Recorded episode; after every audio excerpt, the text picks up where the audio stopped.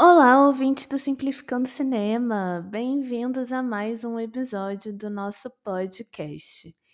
E nesta semana vamos falar um pouco sobre o novo projeto de lei sobre a regulamentação do streaming que deve entrar em tramitação no Brasil, o PL 1994-2023 do senador Humberto Costa. Já aviso aqui no início que este assunto será dividido em duas partes. Portanto, esta semana e a semana que vem vamos falar do mesmo assunto neste espaço de discussão.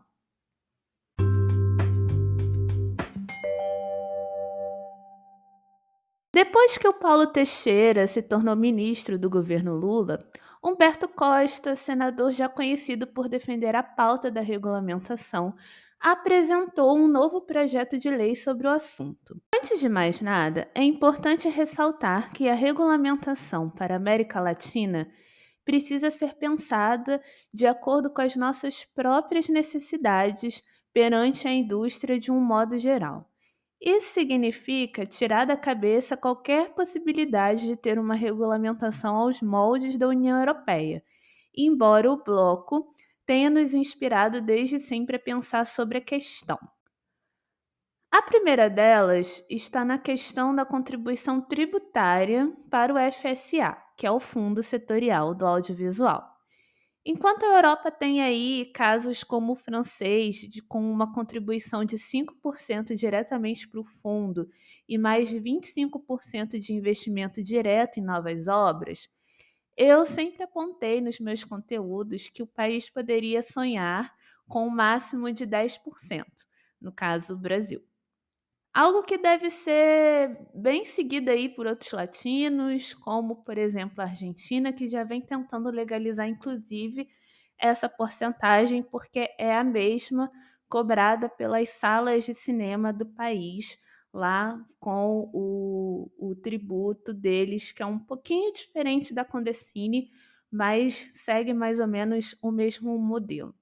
Então, se valendo da máxima de onde a gente se encontra atualmente na política audiovisual, o PL do Humberto Costa ele é bem racional, assim, é bem realista e traz a tributação de até 4% para as receitas brutas anuais acima de 70 milhões, que é o caso das principais plataformas de streaming no Brasil, Netflix, é, Globoplay, que já lucram aí na, na casa dos bilhões. Apesar de ser pouco, né, a gente sabe, mas não é nada fora da realidade do que a gente pode conquistar de fato. Para o FSA, a inclusão desse tributo representa aí, fazendo um cálculo bem por alto, um aumento de 1 milhão, 2 milhões na receita, o que é bastante positivo, porque hoje a receita da Condecine eu acho que gira em torno de 1 bilhão aí, é, e a inclusão é, desse dinheiro pode facilitar até mesmo o retorno de editais de fluxo contínuo, né? Ou seja, são aqueles editais que eu já falei aqui anteriormente, que ficam abertos o ano inteiro e enquanto o fundo tiver dinheiro, é, você pode inscrever os projetos e se você for aprovado, você ganha o recurso aí para produzir. Isso é bastante positivo porque a gente não fica condicionado somente a lançamentos, de novos editais, e isso faz com que novas produtoras comecem a ganhar um pouco mais de corpo no ambiente da Ancine.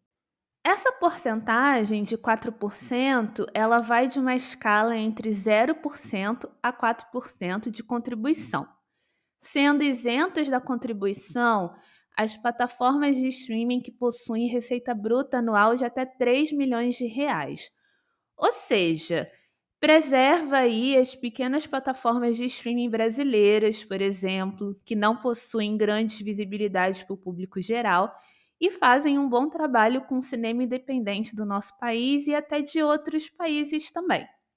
Eu achei isso muito válido, bastante positivo, e isso a gente encontra em várias outras legislações do streaming pela União Europeia, né? principalmente em países que são mais emergentes com a produção. Por exemplo, a Irlanda fez isso e alguns outros ali do leste europeu também garantem essa isenção tributária é, da contribuição é, da taxação do streaming, né? Justamente para você manter o mercado mais plural e para que é, você tenha uma diversidade aí de, de oferta de conteúdo e também de, de, de modelos né, de plataformas de streaming.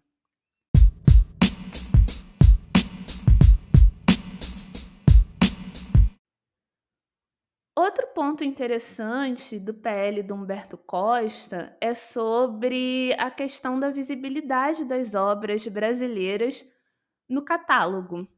Hoje a gente tem uma dificuldade bem grande de encontrar obras brasileiras, apesar de que isso melhorou um pouco, né? Vamos fazer aqui o advogado do diabo. Isso melhorou bastante. É em plataformas como a Netflix, por exemplo, mas ainda assim é muito difícil que você consiga encontrar com facilidade produções audiovisuais brasileiras que não sejam aquelas é, aqueles grandes lançamentos. Mas em contrapartida, se você for fazer um estudo rápido aí no catálogo da Netflix, quem ainda não cancelou o serviço por conta é, da cobrança extra das senhas, a gente tem uma parte dedicada, por exemplo, ao cinema europeu, que já existe há muito tempo é, e que passou a ofertar ali naquela janela principal do catálogo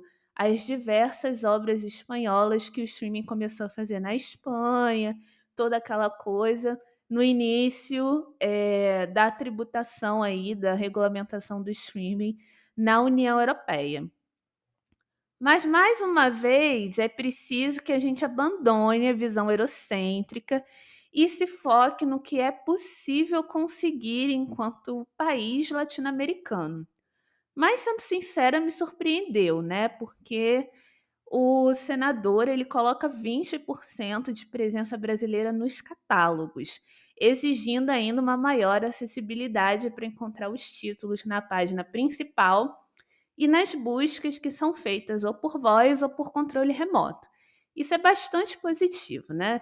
A União Europeia tem aí 30% é, de, de espaço nos catálogos e foi bastante positivo, porque a gente viu aí, é, vê, na verdade, né, obras europeias sempre no top 10 dos principais é, serviços de streaming. Então é bem possível que com 20% de presença brasileira nos catálogos, a gente consiga melhorar a audiência do nosso produto e, consequentemente, isso é bastante benéfico para a continuidade da, da própria legislação do streaming.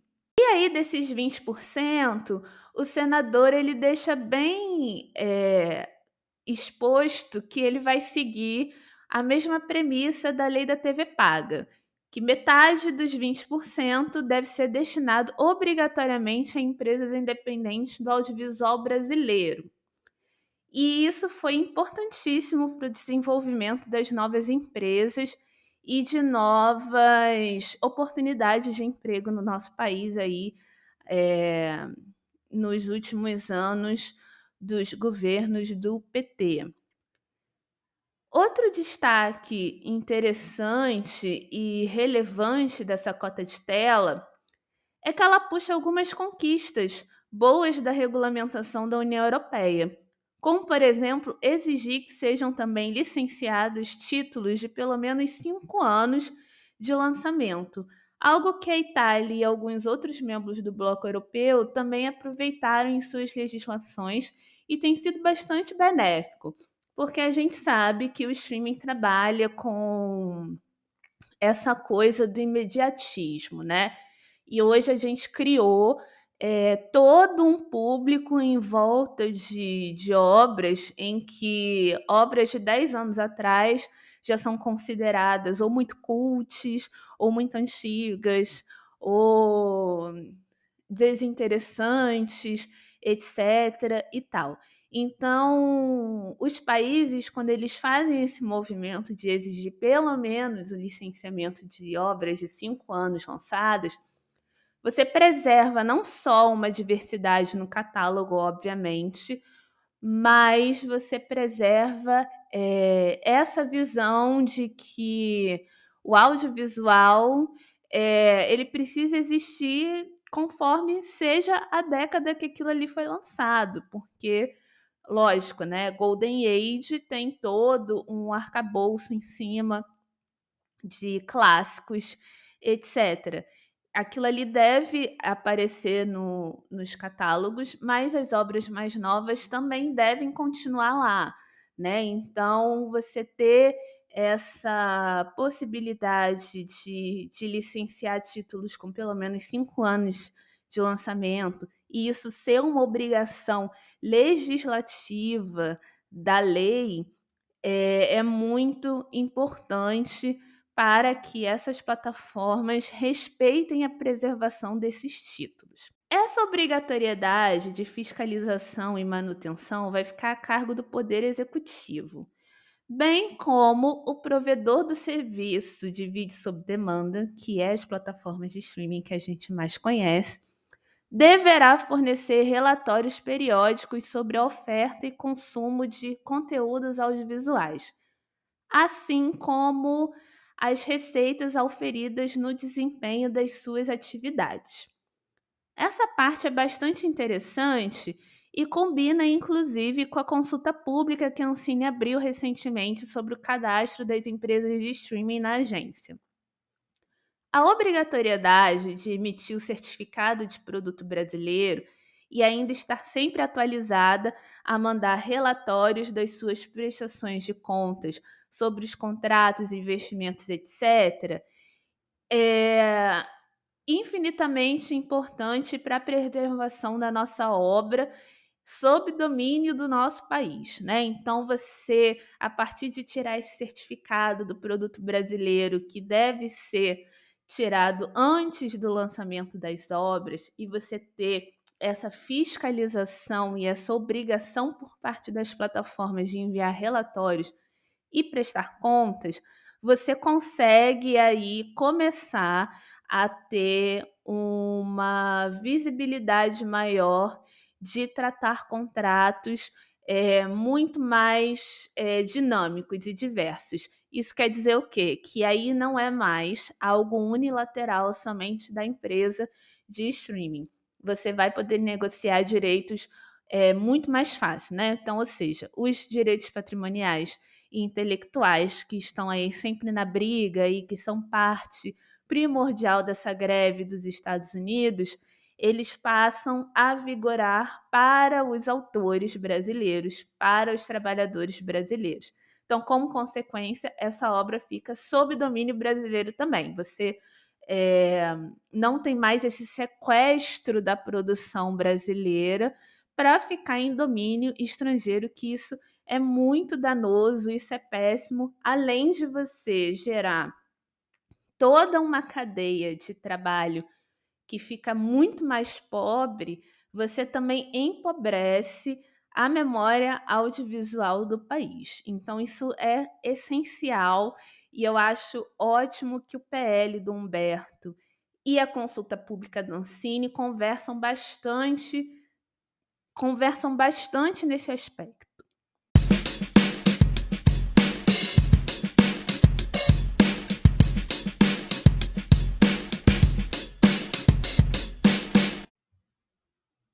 Para a gente fechar esta primeira parte sobre a regulamentação do streaming no Brasil, vamos falar um pouco sobre como que esse tributo será cobrado.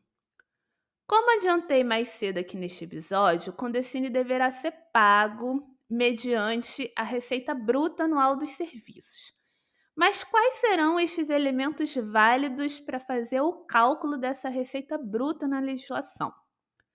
Esse cálculo deve vir a partir dos ganhos concessão de espaço publicitário ou inserção publicitária, que é onde consistem os maiores ganhos atuais do streaming, bem como já é uma prática da televisão aberta e também da TV a cabo.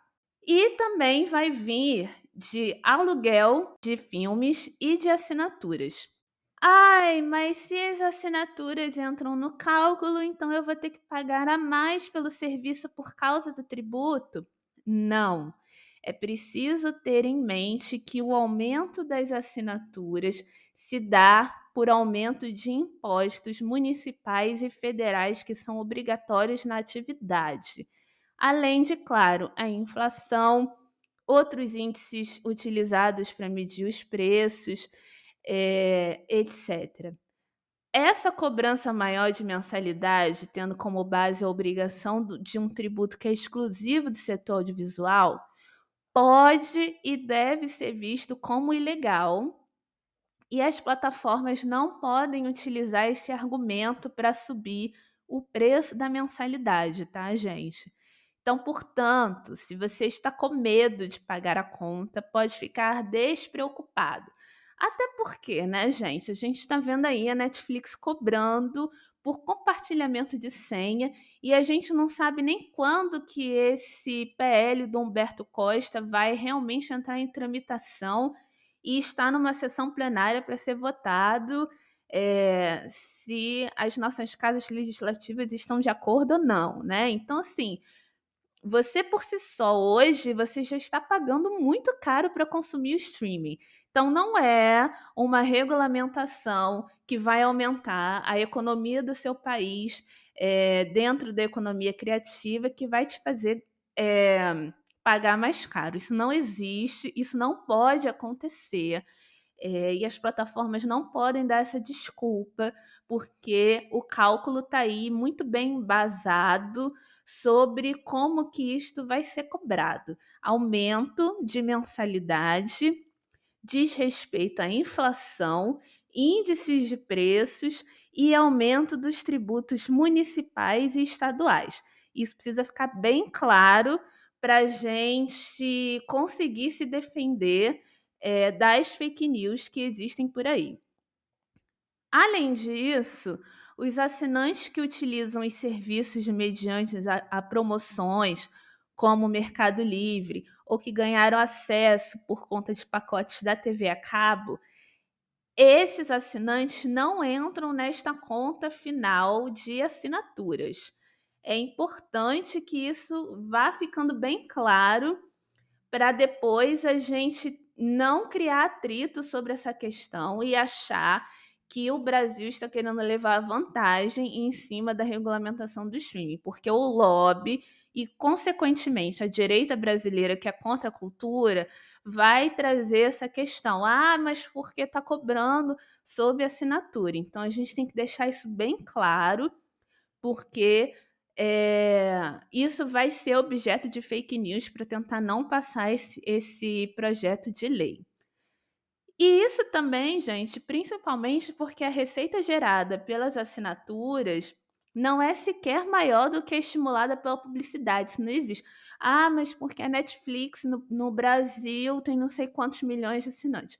Não interessa. A partir do momento que você tem uma cobrança por publicidade, isso já é uma receita que se torna muito maior do que a assinatura. Então, por isso, hoje, a gente vê as plataformas buscando criar planos coadvertoriais para poder ter o crescimento de receita. Porque se assinante desse realmente lucro é, exorbitante para os serviços, a gente não precisaria estar tá vendo planos com publicidade. Então, é, isso também precisa ficar muito claro, porque é algo que se acostumou das pessoas falarem.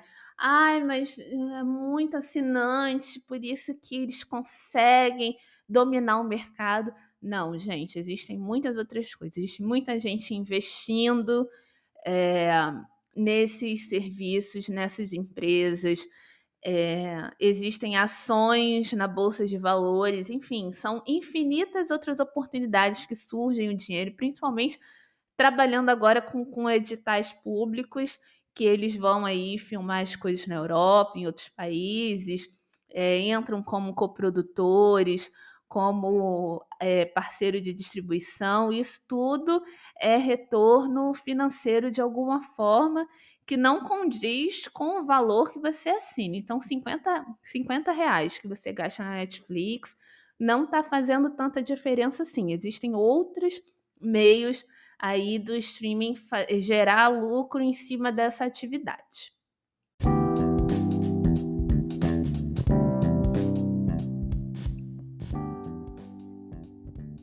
E esse foi mais um episódio do podcast Simplificando Cinema. Na parte 2 sobre o assunto, vamos discutir um pouco mais sobre como será a divisão dos recursos da Condecine e os direitos autorais e patrimoniais das obras brasileiras. Se você curtiu este episódio, considere apoiar o projeto a partir de um real mensal diretamente no Apoia-se. Um grande abraço e até breve.